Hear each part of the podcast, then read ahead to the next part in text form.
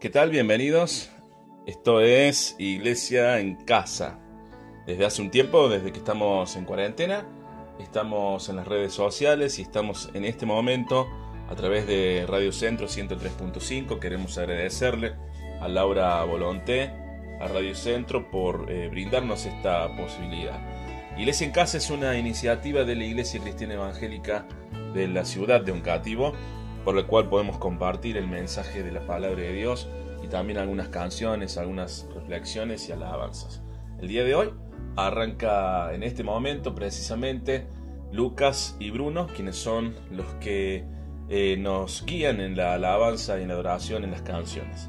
Quien les habla es Esteban Martínez, ya una voz conocida en Radio Centro, pero en este momento eh, hablo como el pastor de la Iglesia Cristiana evangélica. Muchísimas gracias por estar ahí, queremos compartir juntos un momento especial. Un saludo fuerte a toda la, gente de la iglesia que está eh, justamente en su casa por esta cuarentena y mm, en este tiempo queremos eh, llevar la palabra de Dios, bendecir a las personas y, y qué mejor hacerlo que por la radio, eh, 103.5. Muchísimas gracias y vamos a hacer una breve oración para comenzar. Padre, te damos gracias, Señor, por este tiempo, por este momento, Padre Celestial, que estamos juntos más allá de la distancia. Te pido una bendición especial, Señor, el día de hoy, para poder compartir tu palabra, Señor, para poder reflexionar acerca de lo que eh, tú nos dices en tu palabra y poder disfrutar este momento de canciones, de testimonio, este momento especial, Padre Santo. Oramos por cada uno de los que están en casa, por los que tienen necesidades, Oramos, Padre Santo, por los enfermos. Oramos, Señor, te pedimos por cada una de las necesidades de nuestra ciudad, por los gobernantes, Padre Santo, por la gente que nos cuida, Señor. Oramos por los médicos, por, eh, los, por la policía, las fuerzas de seguridad, Señor, por las personas que están en este tiempo trabajando para cuidar a los habitantes de esta ciudad. Te agradecemos, Padre, por todo lo que estás haciendo, aún en tiempos difíciles en tiempos de pandemia, en tiempos de coronavirus. Tú estás con nosotros, Señor, y nosotros podemos reconocerlo. Por eso te queremos alabar, por eso queremos adorarte en este tiempo. Te damos gracias en el nombre de Jesús. Amén.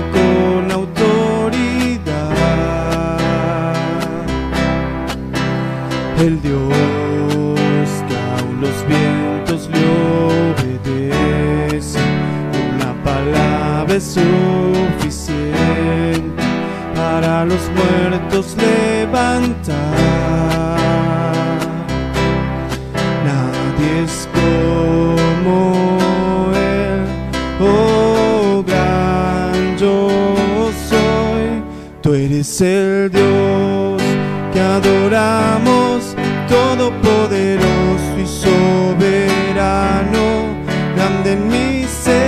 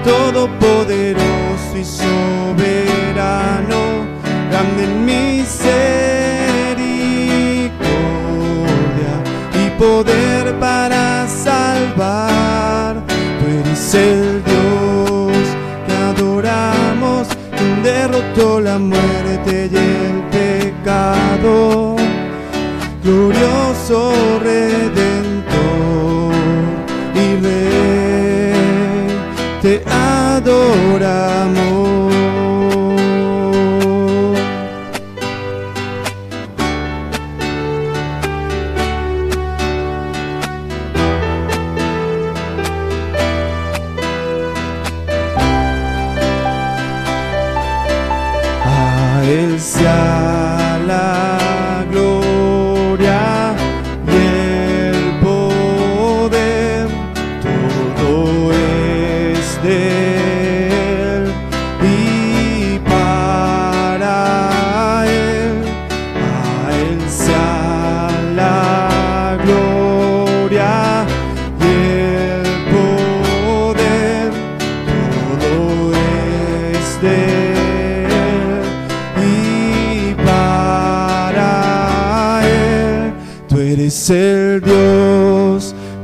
Adoramos, todopoderoso y soberano, grande en misericordia y poder para salvar. Tú eres el Dios que adoramos, derrotó la muerte y el pecado. Glorioso Redentor y Rey, te adoramos. Así es, así es, estamos aquí en este espacio en la radio, en la radio 103.5 Radio Centro, agradecidos porque podemos compartirte estas alabanzas, esta adoración con vos que estás del otro lado. Te damos la bienvenida, gracias por estar allí, por estar escuchándonos.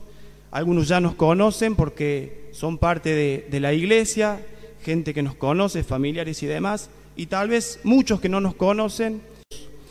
La siguiente canción que vamos a, a cantar, la siguiente alabanza, me identifica mucho a mí. Eh, te cuento, yo soy una persona al cual Dios rescató de las drogas y te voy a estar contando mi testimonio más adelante en el transcurso de esta transmisión. Esta canción dice en su coro, Te amo Jesús, me cambiaste tú a mí, veo el antes y ahora y soy feliz. Es la vida nueva que el Señor Jesucristo da a todo aquel que en Él cree. Nos gloriamos en eso y queremos compartirte esta alabanza junto con vos.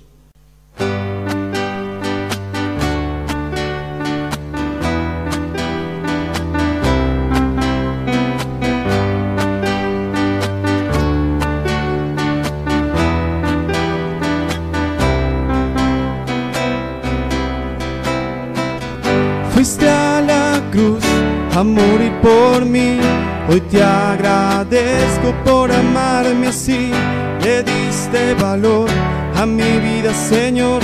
Por eso te adoro, te adoro, Cristo. Fuiste a la cruz a morir por mí.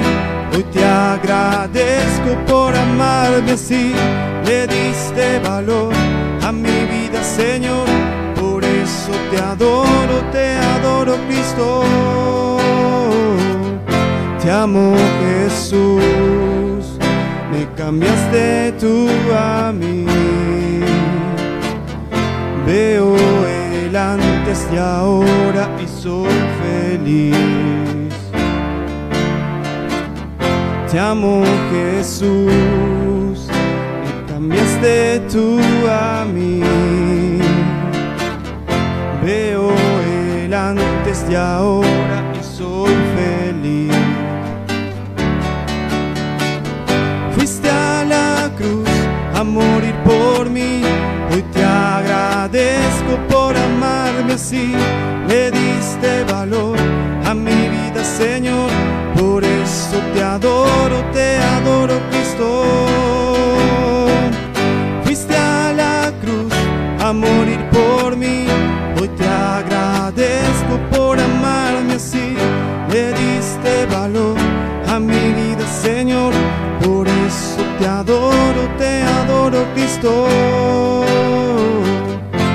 amo, Jesús. Me cambiaste tú a mí. Veo el antes y ahora y soy feliz. Te amo Jesús, me cambiaste tú a mí. Veo el antes y ahora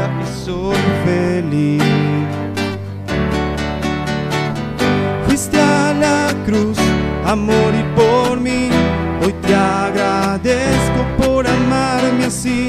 Le diste valor a mi vida, Señor. Por eso te adoro, te adoro, Cristo. Fuiste a la cruz a morir por mí. Hoy te agradezco por amarme así. Le diste valor a mi vida, Señor. Por eso te adoro, te adoro, Cristo. Por eso te adoro, te adoro, Cristo. Por eso te adoro, te adoro, Cristo. Así es, esa es la razón, el motivo que tenemos para adorar a Jesucristo, ¿eh? porque fue a la cruz a morir por ti, a morir por mí, como dice esta canción. Nuestro deseo, nuestro anhelo es que tú comprendas en esta tarde que estamos compartiendo el amor de Jesucristo por vos. Por eso le estamos adorando y alabando. Tenemos una canción más, una adoración. Esta adoración se llama Gracia Sublime es. Dice en parte de su coro, tomaste mi lugar, cargaste tú mi cruz, tu vida diste ahí y ahora libre soy. Jesús te adoro por lo que hiciste en mí. La compartimos con todos ustedes que están del otro lado.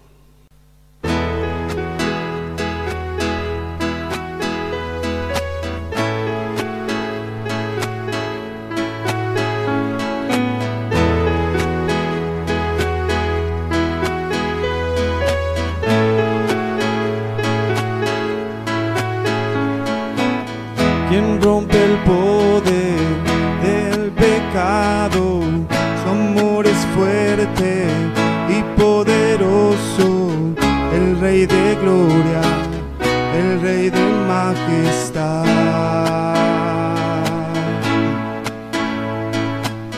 Conmueve al mundo con su estruendo y nos asombra con maravillas el Rey de gloria, el Rey de majestad.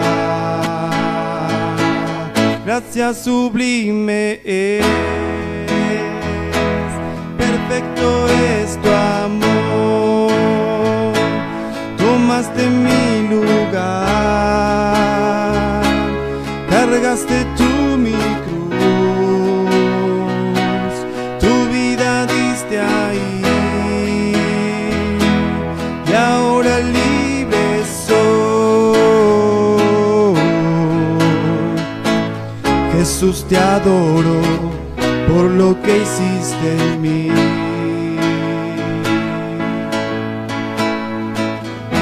Pusiste en orden todo el caos, nos adoptaste como tus hijos, el Rey de Gloria, el Rey de majestad. El que gobierna con su justicia y resplandece con su belleza, el Rey de gloria,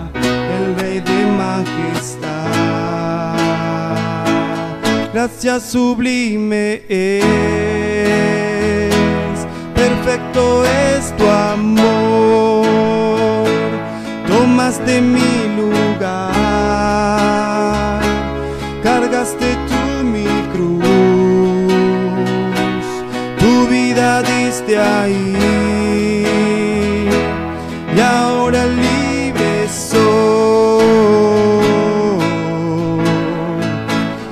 Jesús te adoro por lo que hiciste en mí.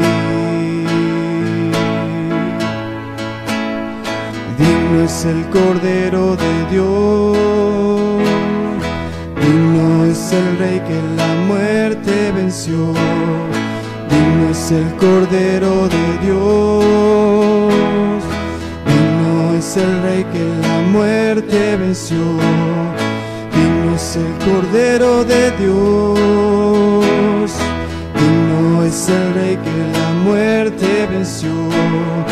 Digno es el Cordero de Dios, digno, digno, digno, gracias sublime es,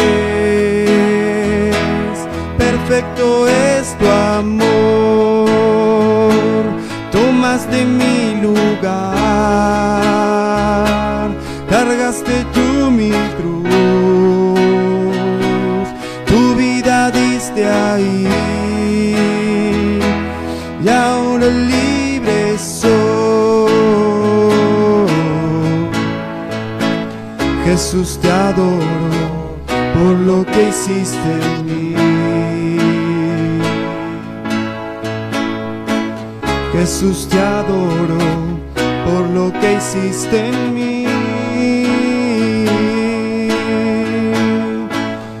Jesús te adoro por lo que hiciste en mí.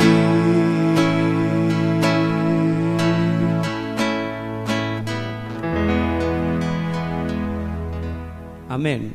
Es por eso que adoramos al Señor Jesús. Por eso le decimos, Jesús te adoro. ¿eh? Por lo que hizo en nuestra vida. Realmente nosotros hemos conocido al Dios verdadero, al Hijo de Dios, a Jesucristo. Te dejo ahora con Esteban, que va a tomar la palabra en este momento.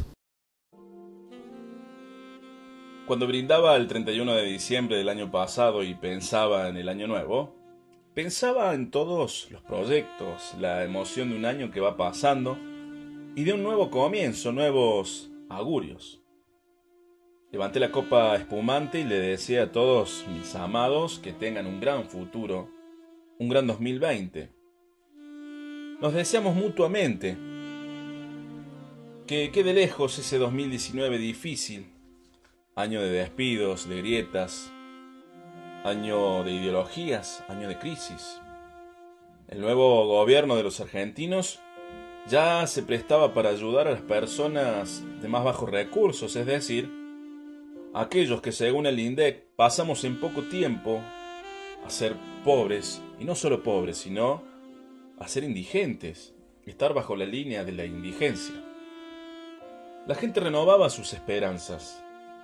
El comienzo del año fue durísimo, se paró el país, pero asimismo poco a poco había señales de esperanza en aquel pueblo que nunca dejó de madrugar para reactivar todos los días un poquito más la economía.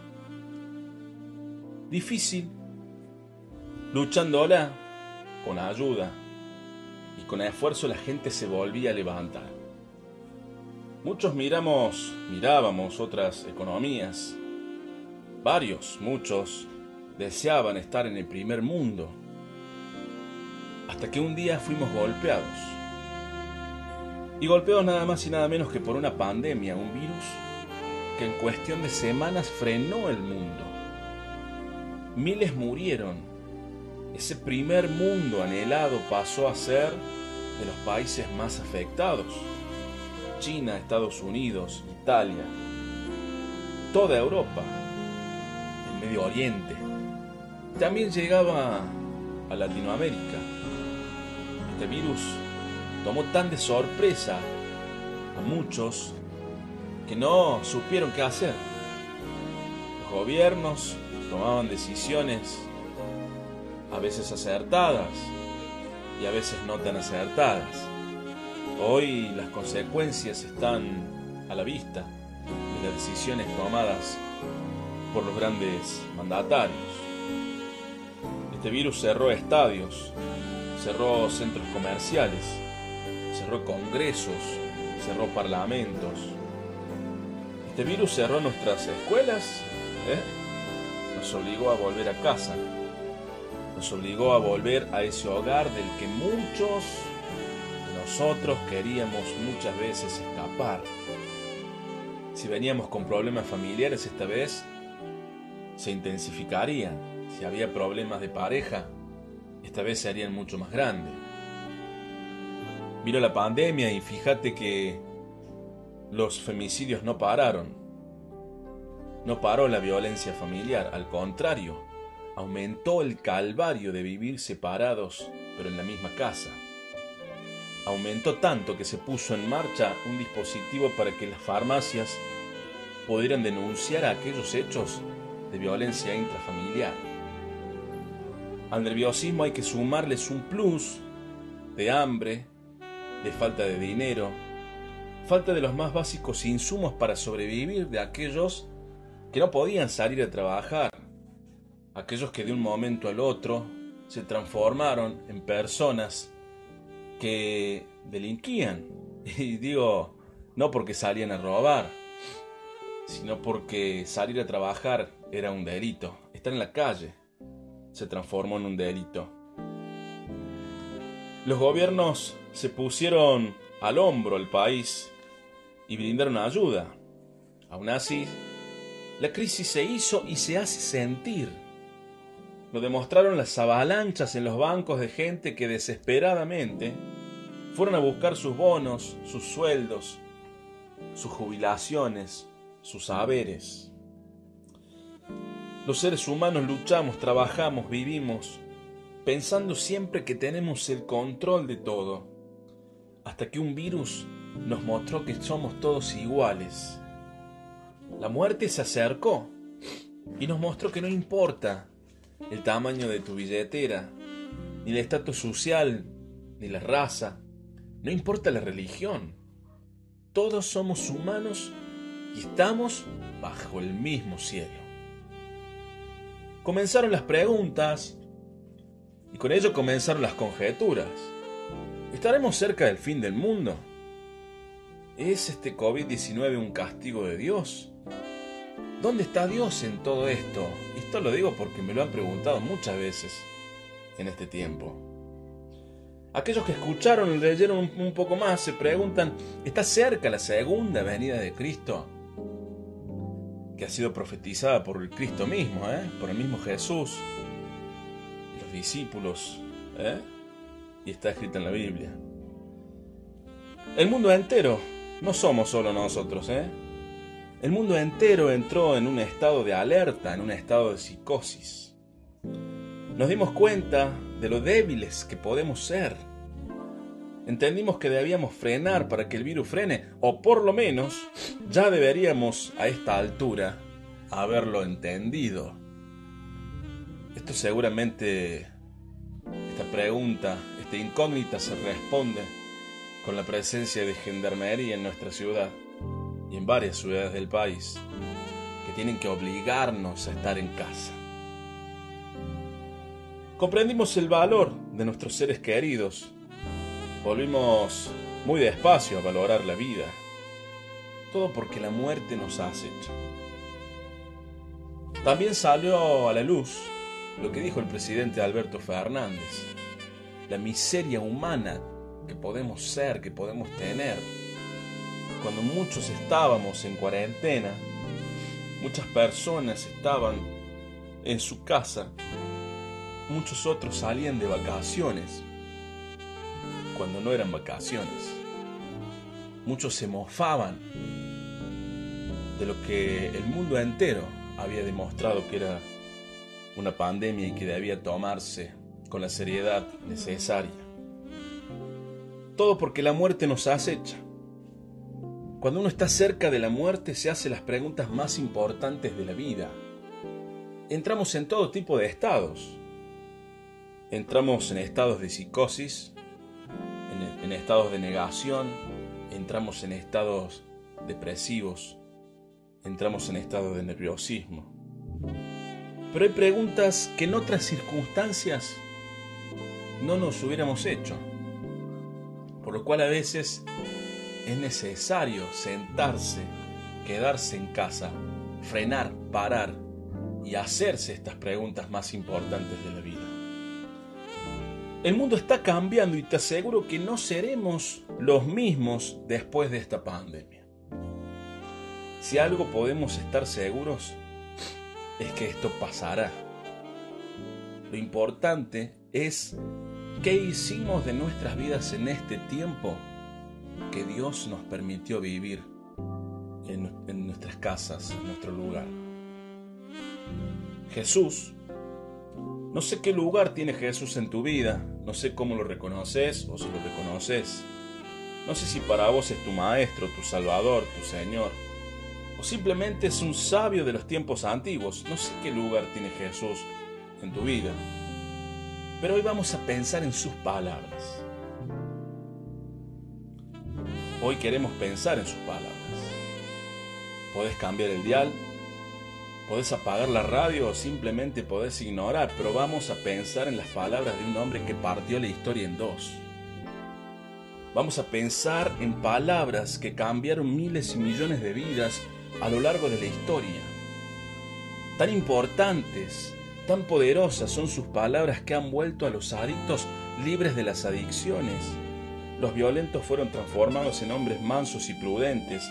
Los ladrones y homicidas dejaron sus costumbres delictivas porque un día oyeron la palabra de este Jesús a quien vos, no solamente vos, sino mucha gente en este tiempo, veníamos ignorando hasta hoy, hasta este momento. Jesús dice las siguientes palabras. Obviamente esto es un comentario acerca de lo que él dijo en su palabra, ¿no? Él dice en el capítulo 7 de Mateo, dice, voy a hacer una comparación. Mis palabras llegan a todos hoy, dice Jesús, pero voy a comparar.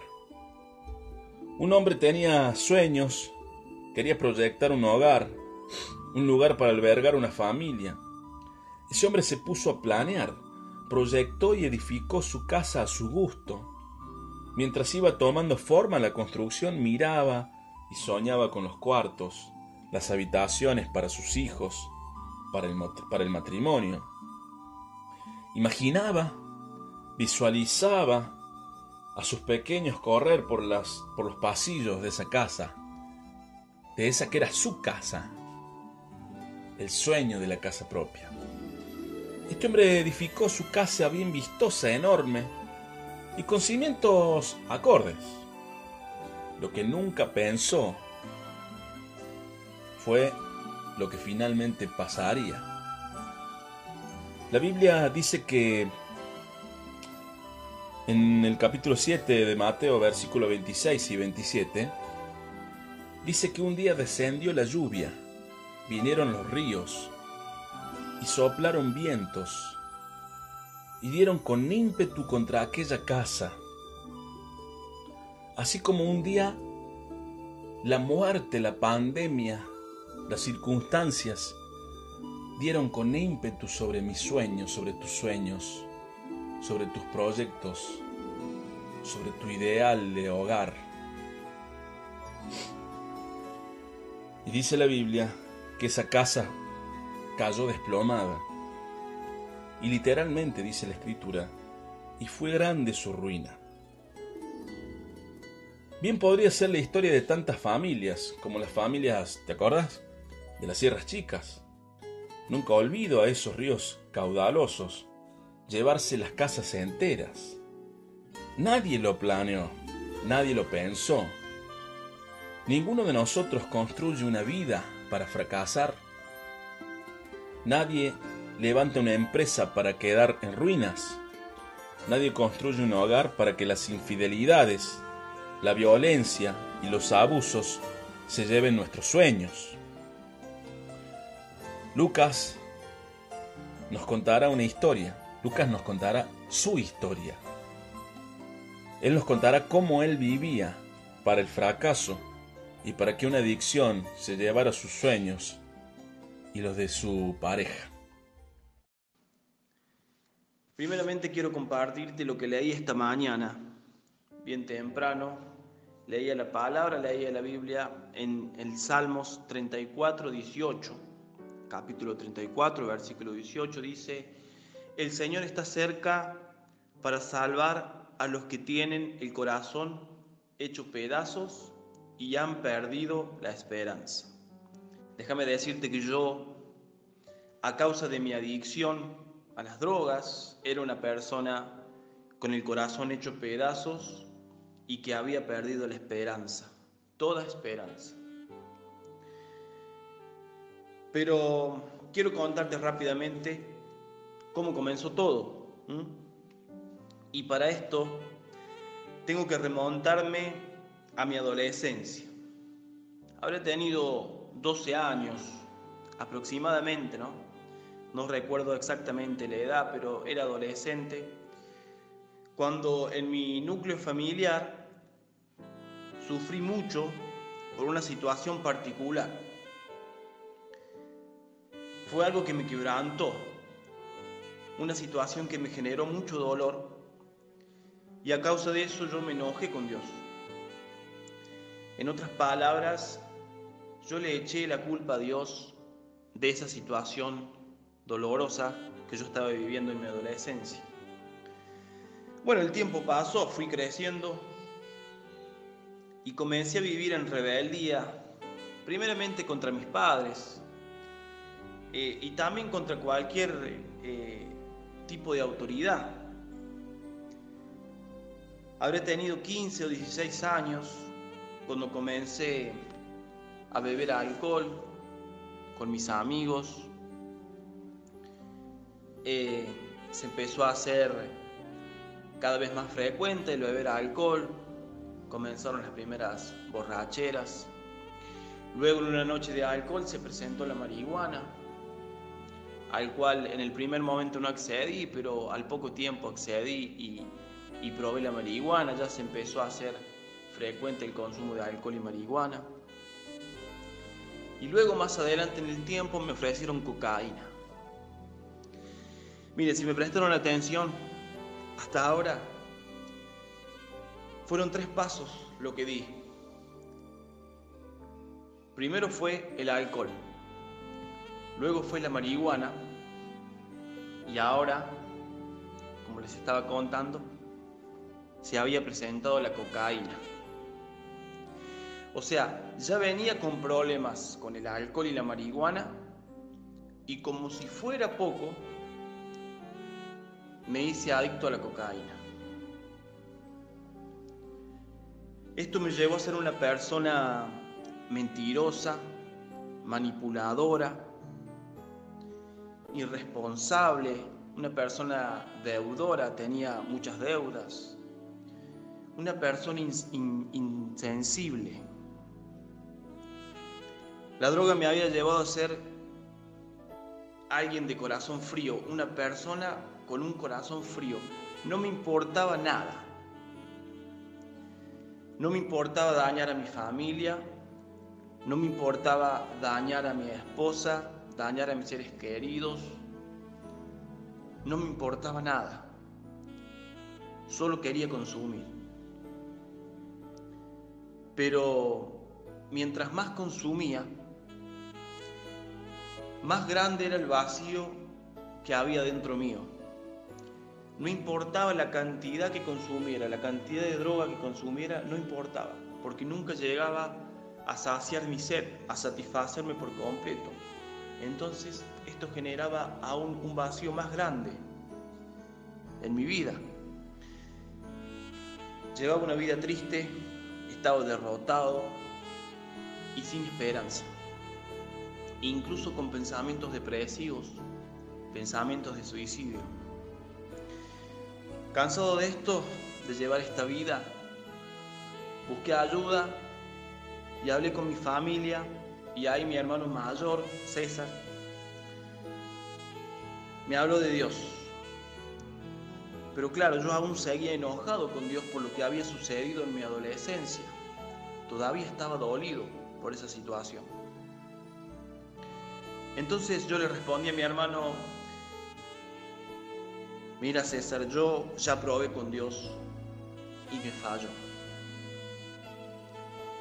Y mi hermano también me, me respondió y me dijo algo muy claro que en su momento no lo entendí, pero luego sí lo entendí. Él me dijo, cuando conozcas el verdadero amor de Dios, vas a cambiar de opinión.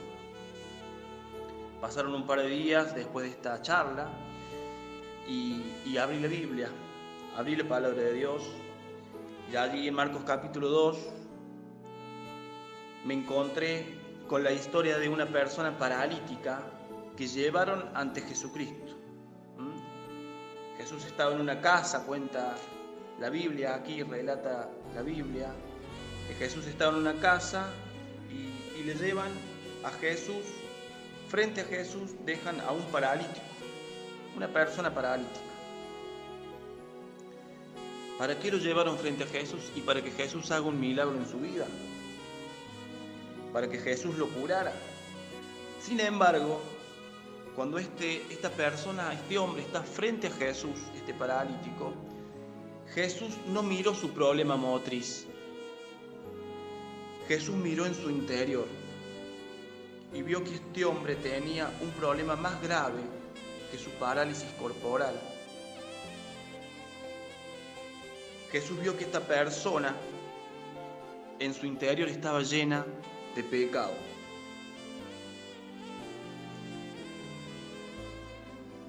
Entonces Jesús,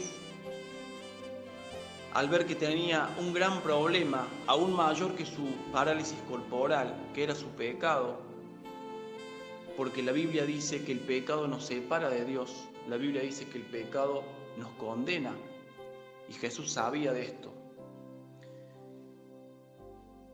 Jesús también ve que este hombre tenía fe en él.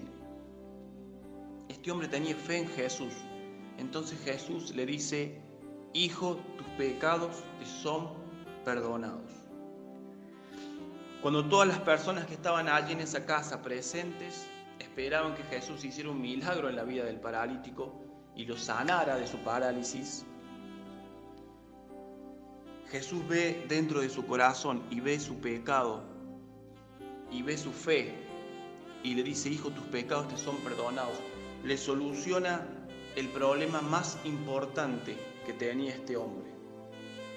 La historia del paralítico no termina aquí. Luego Jesucristo, de solucionarle su problema mayor, el del pecado, de perdonarle sus pecados, le dice, a ti te digo, levántate y vete, toma tu camilla y anda, le dice Jesucristo. Y este paralítico, hasta ese momento paralítico, se levantó y se fue caminando frente a todos. Miren, a mí me pasó lo mismo que al paralítico.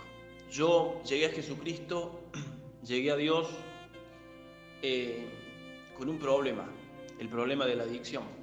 Y yo quería que Dios me solucionara ese problema puntualmente, que me solucionara el problema de mi adicción.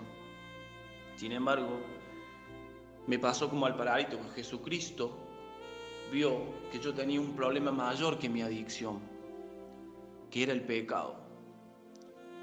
Cuando yo comprendí esto, comprendí que Jesús quería perdonarme. Me arrepentí de mis pecados, hice una oración.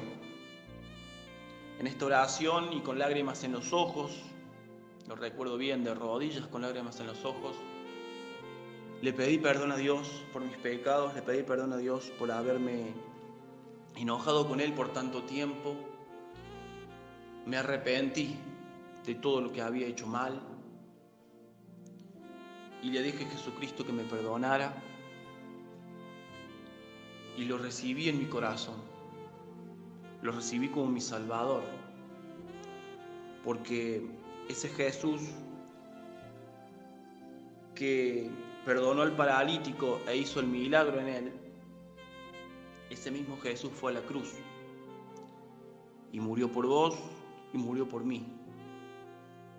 Derramó toda su sangre para que poniendo nuestra fe en Él podamos ser perdonados de nuestros pecados. Miren, yo no lo escuché audiblemente a Jesús en ese momento, pero sentí como Él me decía, Hijo, tus pecados te son perdonados. Esto es lo que yo quería compartir con vos, que estás del otro lado escuchándome. Eh, mi vida cambió para siempre. Cuando comprendí el amor de Dios, cuando comprendí que Jesucristo estaba dispuesto a perdonar mis pecados, que Él había pagado el precio por mí en la cruz. No me fue nada fácil, pero las promesas de Dios se cumplen. Y Él en su palabra dice que los que ponen su fe en Cristo son nacidos de nuevo.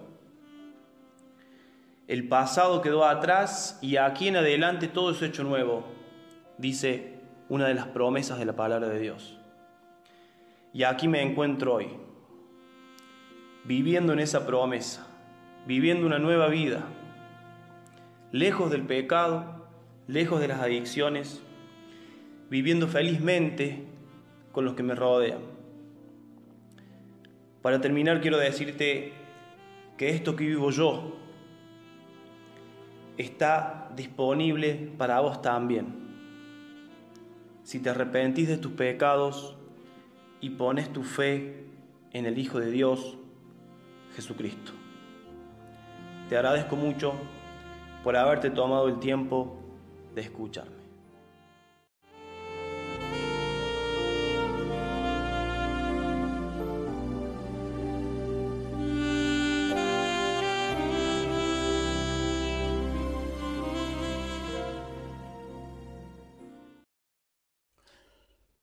Claramente la historia de Lucas es una historia que se repite en cientos de jóvenes y adolescentes.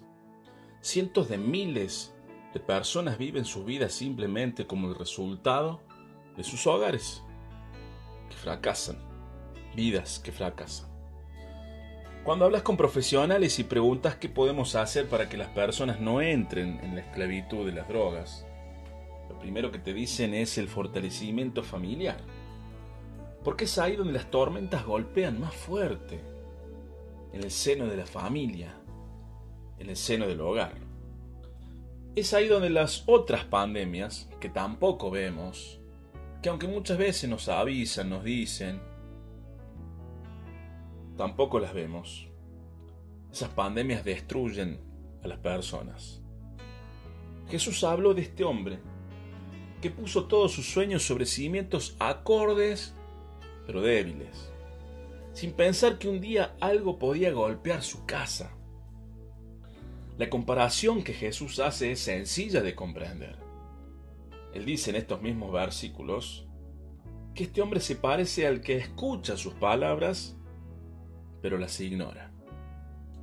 Este descubrimiento hoy podría salvar vidas.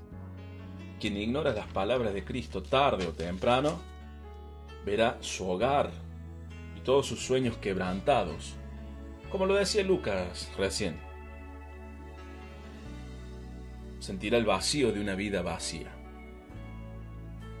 Pero no es, afortunadamente, la única comparación que hizo Jesús. Primeramente, en el mismo capítulo, pero dos versículos anteriores, el versículo 24 y 25, Jesús compara a quien cree sus palabras y las obedece como un hombre prudente. Este hombre también tenía sueños, también visualizaba su hogar, una familia, también tenía proyectos, proyectó construir su casa, pero este hombre fue prudente. Este hombre pensó que podían venir las tormentas de la vida. Pensó que no siempre la vida nos daría todo lo que queremos Pensó que no todo es como lo sentimos. Pensó que no siempre la vida nos daría todo lo que nos agrada. Este hombre pensó que un día llegarían las dificultades. Porque la vida es así. Porque un día las tormentas golpearán tus proyectos. Un día las tormentas golpearán tus sueños, golpearán tu hogar. Quizá en este tiempo estoy hablando con gente que está siendo golpeada, como nos golpea la realidad actual de esta pandemia. Pero este hombre, dice la escritura, edificó los cimientos de su casa sostenidos con pilotes que llegaban hasta las rocas. Esto lo dice el versículo 25. Entonces el día llegó, no es que la vida es color de rosa y que nunca te va a pasar nada malo. Llegó el día. Llegaron los vientos, llegaron los ríos, llegaron las inundaciones. Y las inundaciones, las circunstancias, golpearon a aquella casa, golpearon a aquel sueño, a aquel hogar. Pero la escritura dice que no se movió, que no se cayó. Y si lo trasladamos más a nuestra ciudad, que no se hundió. Porque estaba esta casa, esta construcción, este proyecto de vida cimentado, fundamentado sobre los pilotes que llegan hasta la roca. La roca en la palabra de Dios es simbolismo de Cristo. Un hogar con base sólida, una vida con base sólida, una familia con base sólida, es aquella que escucha las palabras de Cristo y las obedece. Jesús dice estas palabras en San Juan capítulo 5 versículo 24, el que oye mi palabra, dice, y cree al que me envió, tiene vida eterna, y no habrá para él condenación. Mas ha pasado, como mencionaba recién Lucas, en un estado de muerte a un estado de vida.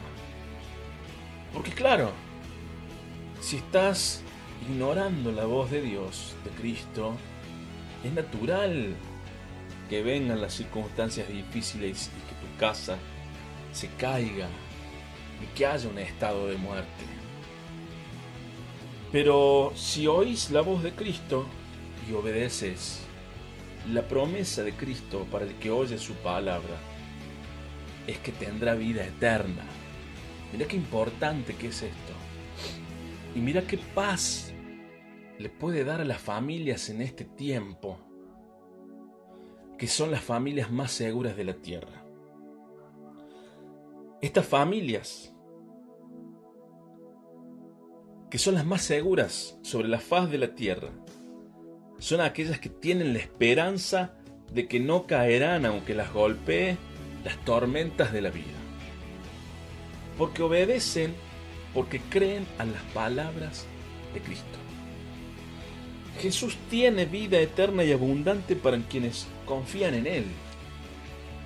Jesús dice que Él es el camino, que Él es la verdad y que Él es la vida. Una frase que seguramente la habrás escuchado en otro momento.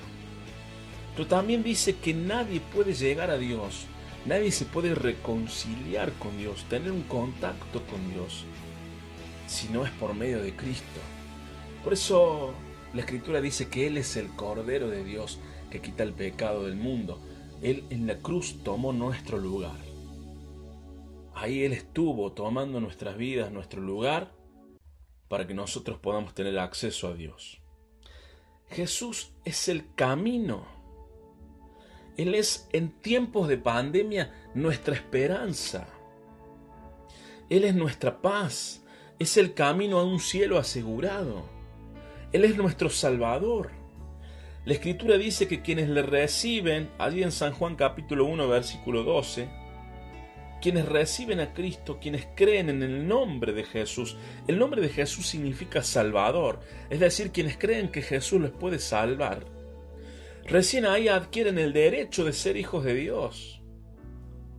Por eso este tiempo es tiempo de volverse a Dios arrepentite de tus pecados. El apóstol Pablo escribe ahí en Romanos, a la carta a los, romanos, el capítulo 3, versículo 23. Él dice que los pecados nos separan de Dios. Dice, por cuanto todos pecaron y están separados de la gloria de Dios, destituidos de la gloria de Dios. Arrepentite de tus pecados porque ellos te separan de Dios. Y recibí por la fe a Jesucristo en tu vida, en tu corazón. Volvé a restaurar el altar de tu corazón al verdadero Dios, al verdadero Señor. Si ves que se te van las riendas de tu casa, si ves que se te van las riendas de tu hogar, si ves que aumenta la destrucción en tu vida diaria, no pierdas más el tiempo. Siempre digo que en algún momento de la vida uno se tiene que cansar. El problema es cuando te cansas y te vas hacia las adicciones. El problema es cuando te cansas y decidís quitarte la vida. La solución no es quitarse la vida. La solución no son las adicciones. La, solución es Jesucristo. Si ves que aumenta la destrucción en tu vida diaria, no pierdas más el tiempo. Entrega hoy ese corazón. Entrega hoy esa vida quebrantada a Jesucristo. San Juan 3:16 nos habla de su gran amor, dice la palabra de Dios y con esto vamos finalizando. De tal manera amó Dios a la humanidad que ha entregado a su Hijo único. Dios entregó a su Hijo único, a Jesucristo, con un propósito. Dice la Escritura, para que todo aquel que cree en Jesucristo, que cree en Él, no se pierda, para que no tengas una vida, un tiempo, sueños, inversión, fuerzas, dinero perdidos. Para que no te pierdas, para que la, cuando golpee la tormenta de la vida, no se caiga todo y quede destruido, sino para que tenga vida eterna. Este es el propósito por el que Cristo vino. Hoy estamos en tiempos de Pascua en tiempos donde se habla de la pasión de Cristo, en tiempos donde se habla de la cruz, de que Él fue a la cruz, de que fue el Cordero que nos perdona, que nos limpia de todos nuestros pecados, el propósito de Él eras vos, de que vos tengas vida eterna. Si alguien hoy viniera y te dijera, tengo el antídoto al coronavirus, ¿qué no darías para tener ese antídoto? Jesús te está ofreciendo el antídoto para una pandemia que viene destruyendo las vidas muchísimos años, que no la vemos, que no la comprendemos, que no sabemos manejarla. Y es la pandemia del pecado. Se ha destruido más vidas que cualquier otra enfermedad, más vidas que cualquier otro virus, más vidas que cualquier otra pandemia. Este es el tiempo. No lo dejes pasar de largo. Este es el tiempo en que Jesús es tu esperanza. Es el tiempo en que podés entregarle tu vida y Él puede reeducar tu vida, darte una vida nueva. Es el tiempo de las oportunidades. Dios es el Dios de las oportunidades. Dios es el Dios que te llama. Dios es el Dios que te da otra nueva oportunidad, una nueva vida. La Biblia dice que los que están en Cristo tienen vida nueva. Las cosas viejas, como decía Lucas recién, pasaron. Podés tener una nueva identidad, podés volver a empezar. Eso es lo maravilloso de este tiempo. ¿Sabes por qué? Porque si te das cuenta que la tormenta vino y golpeó tu casa, que vino la tormenta e hizo caer tus sueños, e hizo caer todo aquello que vos habías planificado, es el tiempo de volver a empezar, es el tiempo de recobrar esos sueños, es el tiempo de que Cristo te dé una nueva oportunidad, haga en vos una obra nueva, una vida nueva podés volver a empezar. Es el tiempo de levantarte y volver a empezar. Pero tenés que fundamentar tu casa, como dice la Escritura, como el mismo Cristo dijo. Tenés que fundamentar los cimientos de tu casa sobre la roca. sobre Cristo. Empezá por ahí. Empezá creyéndole en sus palabras. Empezá acercándote a Él. No perdes nada acercándote a Él. Al contrario, tenés todo por ganar. Si quieres entregar tu vida a Cristo, podemos en este tiempo y antes de esta canción hacer una breve oración. Ahí donde estás, no hace falta que la repitas. Simplemente tener conciencia de que podés hacerlo con tus palabras, hacerlo con lo que siente tu corazón. Señor Jesús, yo me doy cuenta en esta hora que mi vida ha sido golpeada por la pandemia del pecado. Me doy cuenta que todos mis sueños, todo mi hogar, todo aquello que planeaba, que soñaba, ha sido golpeado por las circunstancias. Me di cuenta que construía un sueño de vida para no llegar a nada, simplemente porque ignoraba las palabras de Jesús. Y por eso, porque me doy cuenta, en esta hora estoy arrepentido, estoy arrepentida de mis pecados. Y te ruego tu perdón. Te ruego que me perdones de todos mis pecados. Te ruego que me des en este tiempo una nueva oportunidad, que me des una nueva vida. Te recibo como mi Salvador te recibo como la persona que cambiará mi vida para siempre a partir de este momento. Y pongo mi fe en ti de tal forma que me entrego completa y absolutamente a vos. Todo esto, Señor, te lo pido en esta hora.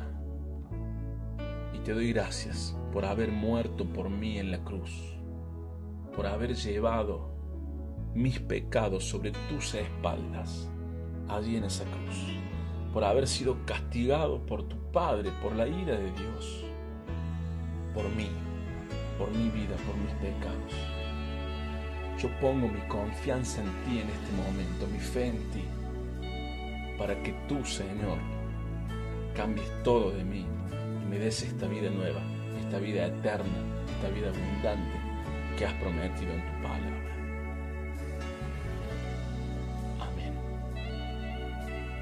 Si has hecho esta oración, están los teléfonos dispuestos, puedes comunicarte con nosotros, puedes comunicarte con la radio. Hay consejería pastoral dispuesta, hay oraciones, hay una nueva familia para vos, a pesar de la distancia. Imagínate cuando termine esta pandemia, vamos a fundirnos en abrazos, en, en todo tipo de expresiones de cariño, por todo este tiempo que nos hemos extrañado. Que Dios te bendiga y finalizamos con esta preciosa canción que Bruno y Lucas van a interpretar para Cristo, para Dios y para vos también. Nos reencontramos el domingo que viene a las 19 horas.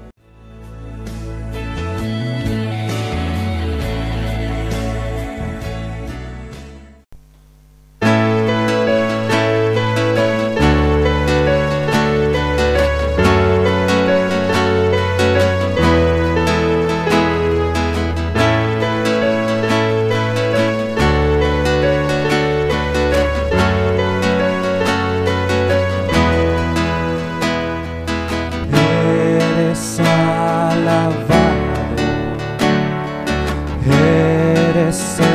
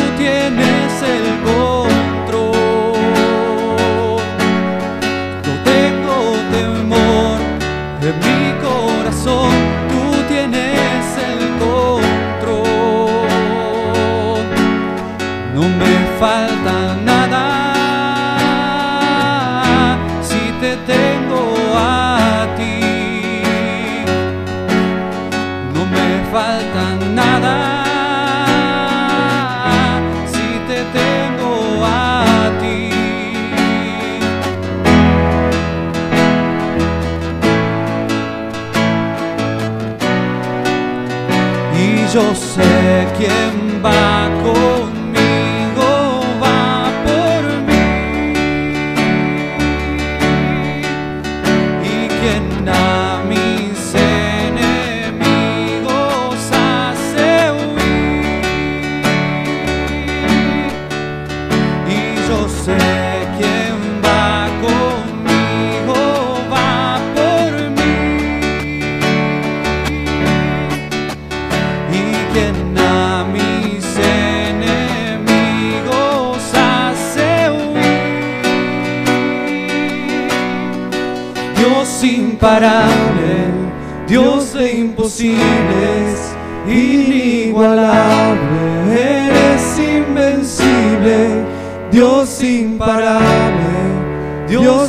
imposibles, inigualable, eres invencible, no tengo temor en mi corazón, tú tienes el control, no tengo temor en mi corazón, tú tienes el control, no me falta nada.